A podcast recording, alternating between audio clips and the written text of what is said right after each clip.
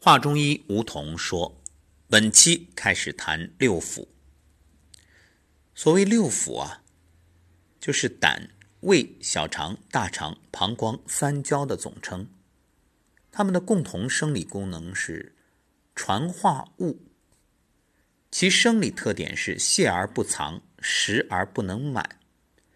饮食物入口，通过食道入胃，经胃的腐熟，下传于小肠。”经小肠分清泌浊，其清者，也就是精微津液，由脾吸收，转输于肺，而不散全身，以供脏腑经络生命活动之需要；而浊者呢，就是那些糟粕下达于大肠，经大肠的传导，形成大便排出体外；而肺液，就是那些浊液啊，经肾之气化，形成尿液。渗入膀胱，排出体外。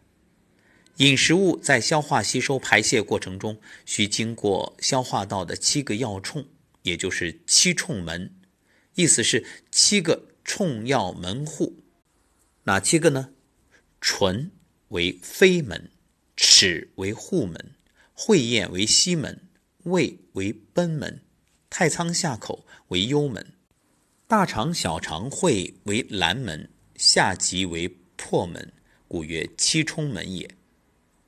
六腑的生理特性是受成和传化水谷，具有通降下行的特性。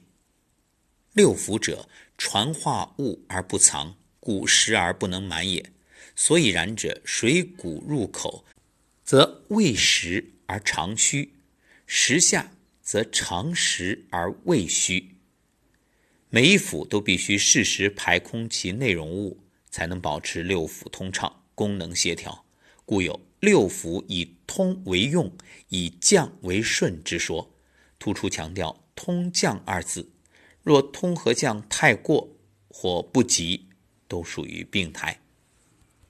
下一讲，我们来谈一谈六腑之胆。